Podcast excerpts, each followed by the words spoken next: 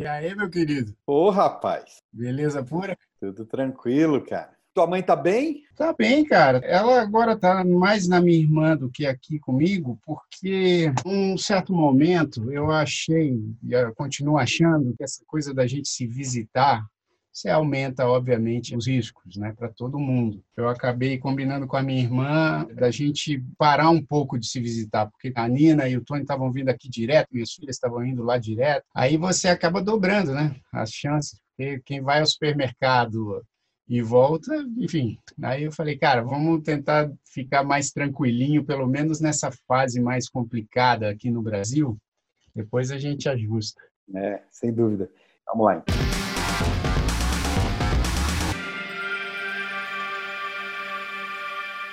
O Jair Oliveira, para muitos ainda o Jairzinho, é sem dúvida um enorme talento como compositor, produtor e arranjador. Mas a melhor definição para descrevê-lo como artista eu encontrei em um dos seus perfis do Instagram, o Jair Oliveira Fotos, que o define como músico apaixonado por tudo quanto é arte.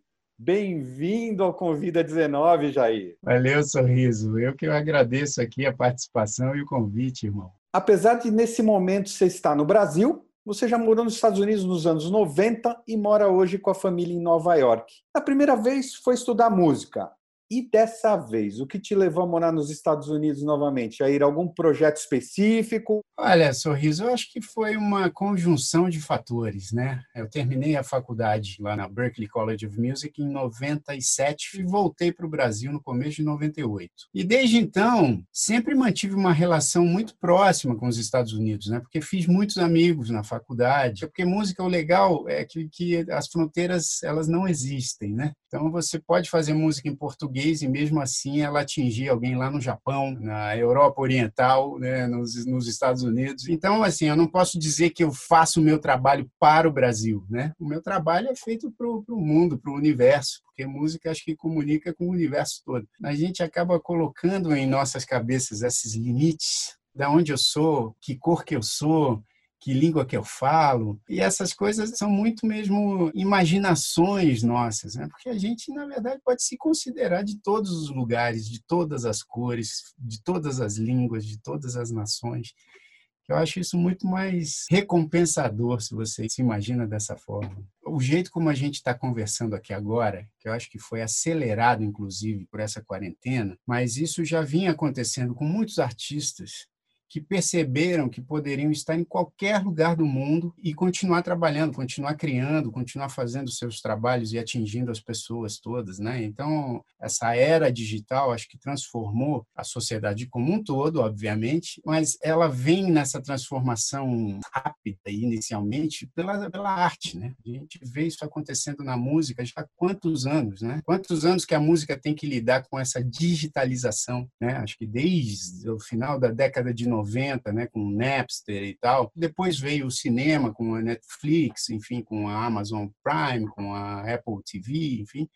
Muitos artistas, obviamente, mantêm essa raiz com o país de origem, como eu mantenho com o Brasil, mas a gente acaba criando para o mundo, né? Com músicos no Brasil, com músicos nos Estados Unidos, com músicos no Japão, e isso não altera muito o resultado. Né? A tecnologia, quando ela derruba paredes de forma que você comunique melhor com as pessoas, eu acho muito válido. É, e para o artista, eu acho que isso é extremamente necessário, né? Quanto mais você abrir o teu horizonte, mais você capta, né? A gente já tem filtros suficientes né, em nossas cabeças para todas as questões. O meu esforço maior é justamente esse, de ir ampliando a, minha fronteira pessoal. Né? Quanto mais restrito eu fico, menos recursos eu tenho para enxergar o outro, para ter empatia com o outro, para entender a situação do outro. Eu, como artista, o meu objetivo principal é justamente entender todas as realidades. Não que eu tenha que concordar com todas elas, mas se eu expando a minha consciência para que eu abrace cada vez mais realidades diferentes, eu acabo, acho que, transformando também a minha própria música em algo mais universal, né? E quanto menos preconceito você abraça, acho que mais você consegue se aproximar desse objetivo. E, bom, conheci minha esposa, a Tânia Calil, né, em 2001. A gente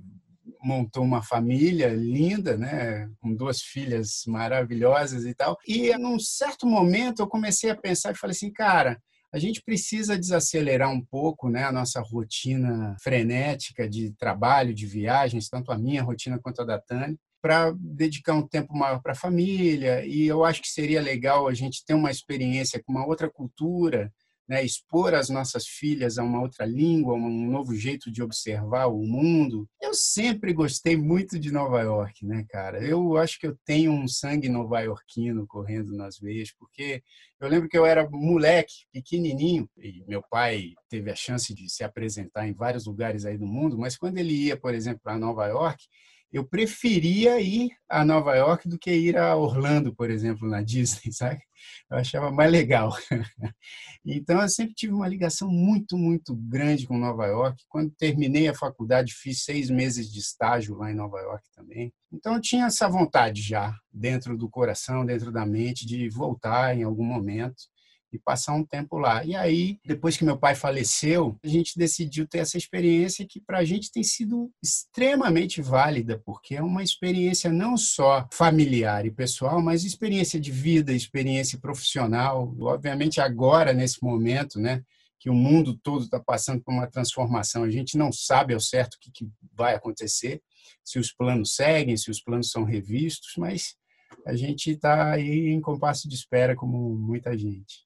Agora nós estamos num momento onde a fronteira dos Estados Unidos foi fechada para os voos vindos do Brasil. E lá no início, no seu podcast Numanice, você escreveu: O toque de receber deu lugar ao toque de recolher. Nas ruas, o silêncio talvez seja passageiro, o mundo como conhecíamos, este já passou, parceiro. Você acredita numa mudança de rota da humanidade como um todo?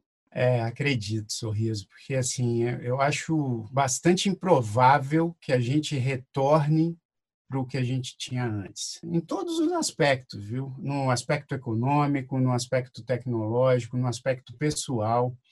Eu acho que quem ainda não entendeu que esse é um momento também de transformação pessoal vai sofrer mais ainda, né? Numa situação onde você não pode sair de casa ou não pode ver os seus parentes, seus amigos, ou ainda pior, né? Você tem uma situação onde tem a perda de um parente querido, de um amigo, e você não possa enterrá-lo. É um negócio que realmente muda com as estruturas de qualquer pessoa. Você tem que colocar, obviamente, numa balança de sensatez e esperar para analisar que tipo de transformação isso vai deixar para a humanidade. Mesmo na dureza, mesmo com todo esse sofrimento que está acontecendo, pessoas é, perdendo parentes, pessoas é, perdendo emprego, pessoas tendo dificuldades econômicas incríveis. Eu acho que se você se coloca na posição de falar por que será que isso está acontecendo e que lições que eu posso tirar disso, aí eu acho que fica menos pesado. Né? A minha visão é que certamente a gente não volta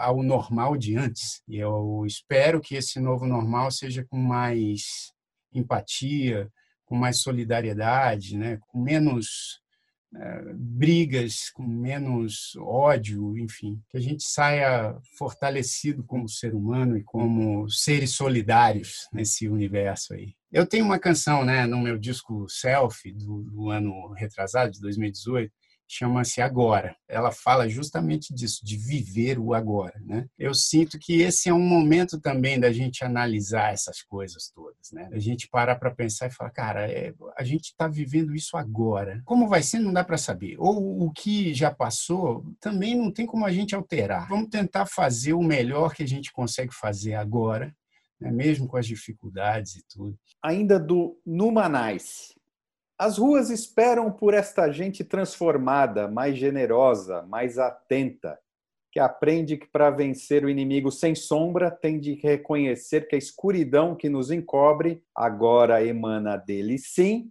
mas principalmente de nossas eclipses particulares. A maioria das pessoas após a pandemia, você falou, sairão transformadas. Eu questiono se algumas não sairão adaptadas. Vai ter gente que vai se agarrar muito ao que a gente já tinha, vai ter gente que vai, eh, obviamente, trabalhar para um futuro diferente. Nesse texto que eu acabei publicando no comecinho da quarentena, né? Que a gente precisa reconhecer as nossas escuridões. Eu percebo que as pessoas querem encontrar sombras externas, sem olhar para dentro de si e saber que a gente carrega muitas, inúmeras sombras, né? Essa coisa da polarização, do apontar o dedo, de falar, olha, esse problema não é meu. Eu sinto como se fosse assim, a gente estivesse num barco que furou e as pessoas ficam apontando para o furo, entendeu? Se você aponta para o furo, o barco vai afundar, entendeu? Acho que todo mundo tem que trabalhar para consertar o furo. Eu sinto falta das pessoas também reconhecendo essa epidemia interna que vai te adoecendo e que muitas vezes você não consegue nem observar o que você está fazendo de errado. Se a humanidade, depois disso, conseguir pelo menos um pouquinho observar o que vinha fazendo de equivocado, talvez, e observar as próprias sombras, eu acho que já vai ser uma grande vitória. É claro que né, são muitas pessoas no mundo, com muitas realidades diferentes, então a gente também não pode achar que o que eu espero que seja uma transformação positiva funcione para todo mundo, né? Porque as verdades elas são relativas, são subjetivas. E isso que eu acho que também é uma outra coisa que eu não consigo entender quando a pessoa coloca a sua verdade como sendo universal, né? Acho que a maior parte das coisas nesse mundo a gente não tem controle. Então a gente se adapta. O que a gente tem controle, que são as nossas ações, nossos pensamentos, e muitas vezes até esse controle é muito limitado, eu acho que a gente consegue pegar as rédeas um pouco, mas o resto a gente tem que se adaptar, mas sempre com inteligência, com sensatez e com respeito às opiniões alheias. Muita gente foi obrigada a olhar no espelho e não gostou do que viu. Tem uma música, né, que eu acabei de lançar no projeto Grandes Pequeninos, que o nome da música é Espelho Meu. E eu tentei fazer a, a canção de uma maneira lúdica para mostrar para as crianças a importância da consciência, né? dos medos próprios, da consciência de você escovar o dente, da consciência de você saber o quanto é legal você ter um irmão, enfim, tudo girando em torno da consciência e o jeito como eu busquei para falar isso para a criança de forma lúdica era através de um espelho mágico.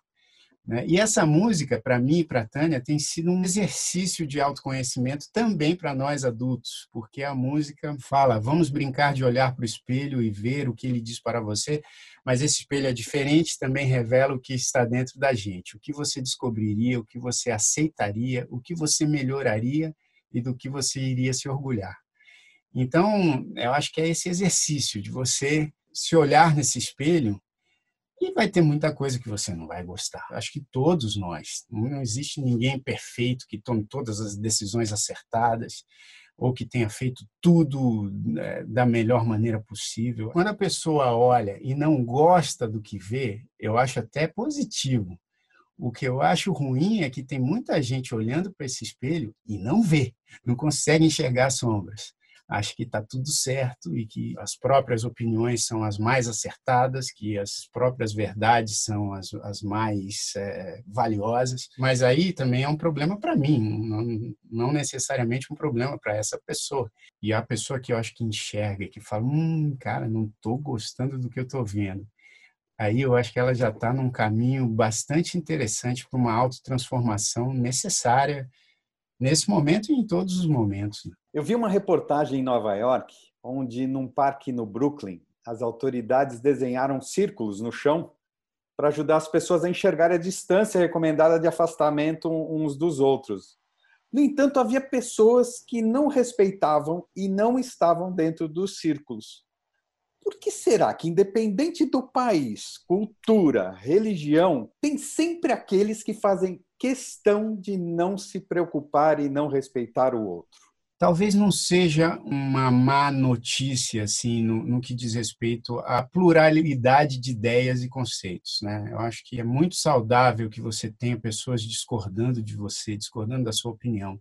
Obviamente, quando isso envolve um risco maior para todos, aí a gente precisa repensar e as próprias pessoas tomarem certas medidas de precaução. Por exemplo, fala assim, ah, isso aqui eh, eu acho que é um exagero, né?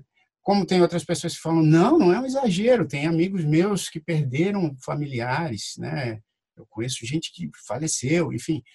Então, você tem essas opiniões que acho que as pessoas vão adaptando às suas realidades. Né? Acho que existem esses julgamentos né, de você, de repente, ver a, a pessoa que, por exemplo, está mais preocupada com a situação econômica da família dela do que com a situação de saúde, né? Está mais preocupada com perder o emprego do que pegar o, o coronavírus. Eu não acho que isso seja um erro, não acho que seja um equívoco. Pode ser diferente da minha visão, entendeu? A minha visão particular é que eu acho que a gente precisa primeiro se preservar para depois entender como é que a gente resolve os outros problemas, mas a gente precisa pensar nesses outros problemas. Tem muita gente que sem a quarentena já estava passando por problemas sérios, né? Então a gente tem que considerar isso, inclusive problemas também é, de saúde, né? não relacionados a, a, ao coronavírus, mas eu fico pensando quantas pessoas nesse momento não estão fazendo exames que precisariam fazer e porque querem evitar ir ao hospital, querem evitar ir a laboratórios, e com uma certa razão, eu diria, mas que daqui a pouco a gente vai ver quantas dessas pessoas que não estão acompanhando exames não vão ter cânceres detectados em estágios iniciais. Isso vai gerar uma série de outros problemas de saúde lá na frente, porque tem muita gente optando por não ir ao médico agora. Né? Não é uma situação fácil de se resolver. Por isso que eu acho que quando você julga e fala assim, cara, não, mas não pode, tem que ser assim. Tem tantos outros fatores, saca? Tem tantas outras questões que eu acho que são igualmente importantes que você pode ter a sua visão, mas tem outras pessoas que talvez tenham outras visões, porque ao mesmo tempo, se você perde daqui a pouco um parente por conta de um exame que ele deixou de fazer, que ele poderia ter é, preservado a sua vida com esse exame, é um problema sério igual também. Né? Então, a gente tem que ter mais empatia com as preocupações alheias. Eu acho um equívoco mesmo eu achar que o que eu acredito é verdade para todo mundo. Claro que eu sinto que a gente, nesse momento, tem que seguir as recomendações da ciência, tem que dar uma confiança aos cientistas, mesmo sabendo que eles podem estar enganados, mas eu acho que se a ciência diz que o distanciamento pessoal é importante para o controle dessa doença, eu acho que a gente tem que pelo menos ouvir e, e tentar seguir e, e, aquilo que você falou, mostrar um respeito, porque não é só o respeito por si próprio, é o respeito pelo outro. Isso que eu acho que é legal de você pensar. Quando você põe a máscara para sair na rua, não é só uma proteção para si próprio, é uma proteção também para o outro, porque você não sabe se você pode ter isso e, e ser assintomático. Então, você tem que observar as coisas dos dois lados, falar assim, cara, eu não acredito nisso, mas eu vou botar a máscara porque, enfim, não é para me proteger, é para proteger a outra pessoa e para trazer, inclusive, tranquilidade, porque se uma outra pessoa está absolutamente assustada com essa situação, se ela vir você sem máscara e chegando muito perto dela, obviamente ela vai ficar desesperada. Então você tem que respeitar também essas outras visões para que a coisa ande de um jeito bom. Né? Quando essa história de pandemia e quarentena começou, vocês estavam em Nova York, que acabou se tornando um dos lugares mais contaminados do mundo. Como foi a decisão e o processo de voltar para o Brasil? Olha, fazia tempo que acho que eu não tomava uma decisão tão difícil junto com a minha família. Assim. Por quê? Porque, obviamente, a gente sabia que Nova York, até pela dinâmica da cidade, não teria como. Eu, acho que faz muito sentido Nova York ter sido a cidade com mais infectados no mundo. Que além de ser uma cidade que mais recebe turistas no mundo, é uma cidade altamente aglomerada. Eu acho que vão até ter que rever o jeito como a cidade funciona, porque tudo é aglomerado. Você vai a shows, teatro, espetáculos, eventos esportivos, tudo para muita, muita, muita gente. Os restaurantes são pequenos e todo mundo fica apertadinho. Então, a dinâmica da cidade realmente é, é muito favorável para acontecer o que aconteceu. Quando a gente estava lá, né, no começo ali da quarentena, a gente começou a perceber que Nova York poderia realmente ser a cidade com mais problema no mundo. Mas, ao mesmo tempo, a gente também já previa que o Brasil também não ia ser um lugar tranquilo. E outra, as nossas decisões giravam muito em torno do tipo, cara, por enquanto o Brasil ainda está tranquilo e Nova York já está mais sério o negócio. Se a gente vai para lá e leva esse negócio para os nossos familiares, como é que ficaria a nossa consciência com isso, né? Porque a gente tinha um desejo, obviamente, de vir passar a quarentena junto dos nossos familiares, dos nossos amigos, com mais espaço. Nova York é uma ilha totalmente apinhada, todo mundo vive em espaços muito reduzidos, muito pequenos, então nosso apartamento lá muito pequenininho, e a gente, obviamente, pensando, puxa, se essa situação se estende como se estendeu, como é que a gente faz para ficar aqui três, quatro meses dentro de um, de um, apartamento? Tudo bem, a gente até ficaria, obviamente, né? Tem, tem muita gente que não tem opção, mas a gente tinha a opção né, de vir para o Brasil e passar a quarentena num lugar um pouco mais confortável para essa situação. Né? Até o último momento, eu vou falar para você que foi assim: a gente comprou a passagem para voltar e ficamos, vamos, não vamos, vamos, não vamos, não, não vamos, vamos ficar quietinho, não vamos se arriscar no voo e aí se arriscar lá no Brasil a transmitir isso para alguém. E aí um amigo meu, né, que é um dos apresentadores do Numanice, junto comigo, o Paulo Castilho, ele também estava nessa mesma situação. Ele falou assim, cara, a gente decidiu que a gente vai porque se realmente a situação no Brasil piora, a gente vai ficar aflitíssimo aqui nos Estados Unidos com os nossos pais lá e tal. E eu concordei, eu falei, eu ah, também acho, cara. Como eu tenho amigos que agora estão lá, estão aflitos, porque os pais estão aqui e não podem nem mais ir para os Estados Unidos, se for o caso, ou eles virem para cá e depois voltar, entendeu? E aí, no último momento, no dia da viagem, a gente chegou e falou, cara, vamos, vai, vamos, vamos, vamos pegar umas coisas e vamos, sem pensar muito. Aí, né, obviamente, tomamos todas as precauções, com máscara, com tudo, limpando tudo que era cadeira no avião e tal. Quando chegamos aqui, fizemos lá os 15 dias recomendados de isolamento total e aí deu tudo certo, graças a Deus deu tudo certo. Vamos falar um pouco da sua rotina criativa na quarentena. Mais de uma vez eu tenho trazido a questão do artista que se sente provocado em situações fora do seu cotidiano normal. Tem rolado novas parcerias, composições, ideias para projetos futuros?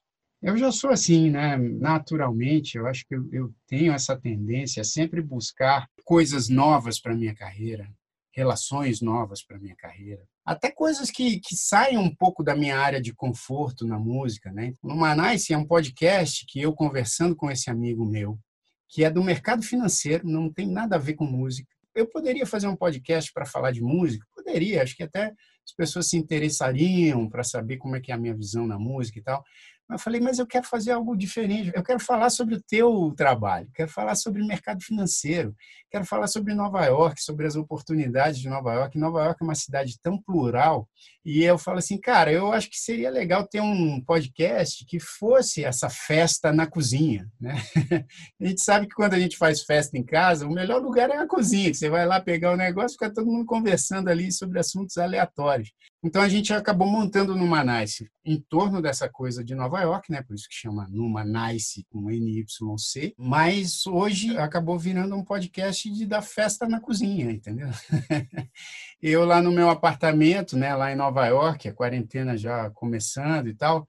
Eu peguei o violão e deitei no meu sofá, fiquei tocando, aí falei assim, cara, a gente podia estimular isso para os músicos mostrarem esses momentos que até então eram meio que reservados, né? Aí liguei uma câmera, comecei a tocar um negócio do Djavan, botei no Instagram e criei um perfil chamado Som Façon. E o negócio foi dando certo, saca? A gente tipo foi falando com as pessoas, as pessoas foram enviando os vídeos, estão enviando até agora, para mostrar essa intimidade na quarentena, com você no sofá e tal. Eu e Tânia, a gente acabou se dispondo a, a fazer muitos conteúdos, né? Para o nosso projeto Grandes Pequeninos, para o meu projeto solo, para o projeto da Tânia e todas essas outras coisas. Eu até brinquei ontem com um amigo meu, falei assim, cara, tô virando uma emissora de TV aqui.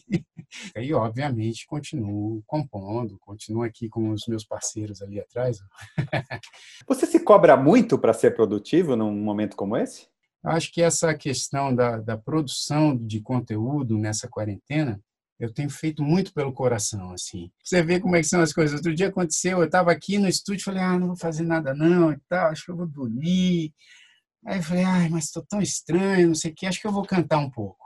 E aí, pô, peguei o violão, abri uma live que eu dei o nome de Lá e Vem Você, porque eu decidi chamar as pessoas no Instagram para participar comigo, chamar aleatoriamente, assim, não meus amigos, chamar quem está ali assistindo.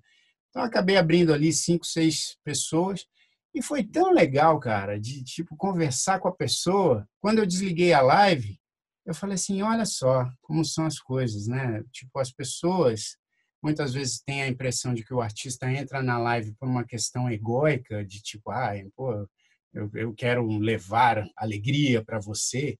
E quando, na verdade, acontece o contrário também. As pessoas trazem alegria para os artistas quando a gente tem essa interação, né? E as lives? Muita gente tem criticado algumas superproduções, inclusive li que músicos que acompanham a dupla Zezé de Camargo e Luciano se contaminaram durante o ensaio no estúdio para uma live. E o baixista e diretor musical Hélio Bernal, nessa data que estamos gravando, está no UTI em estado grave.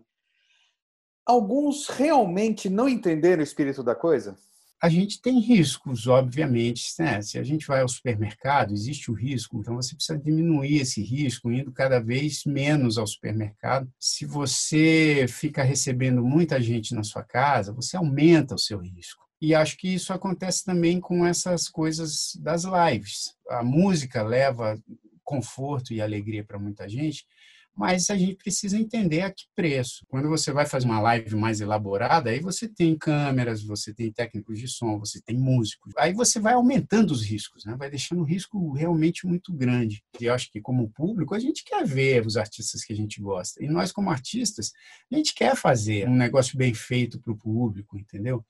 Mas eu acho que nesse momento agora, que a gente está passando pela fase mais crítica da epidemia aqui no Brasil, a gente tem que ter um cuidado bastante grande. Não vou aqui julgar se é certo ou se é errado a gente manter essas lives mega produzidas, até porque isso para muitos músicos aí é, é a fonte de renda que, que sobrou. Não digo nem para os artistas, os cantores, mas os músicos que acompanham. Mas ao mesmo tempo eu falo, cara, acho que a gente tem que prestar atenção, porque se numa live dessa acontece de ter uma pessoa que vá parar na UTI, aí eu acho que já é um preço muito alto para a gente oferecer esse tipo de entretenimento dessa forma. Porque existem outras formas. Né? Recentemente, o presidente argentino Alberto Fernandes foi questionado na coletiva de imprensa sobre a angústia gerada pelo isolamento ao anunciar a extensão da quarentena obrigatória no país até 7 de junho.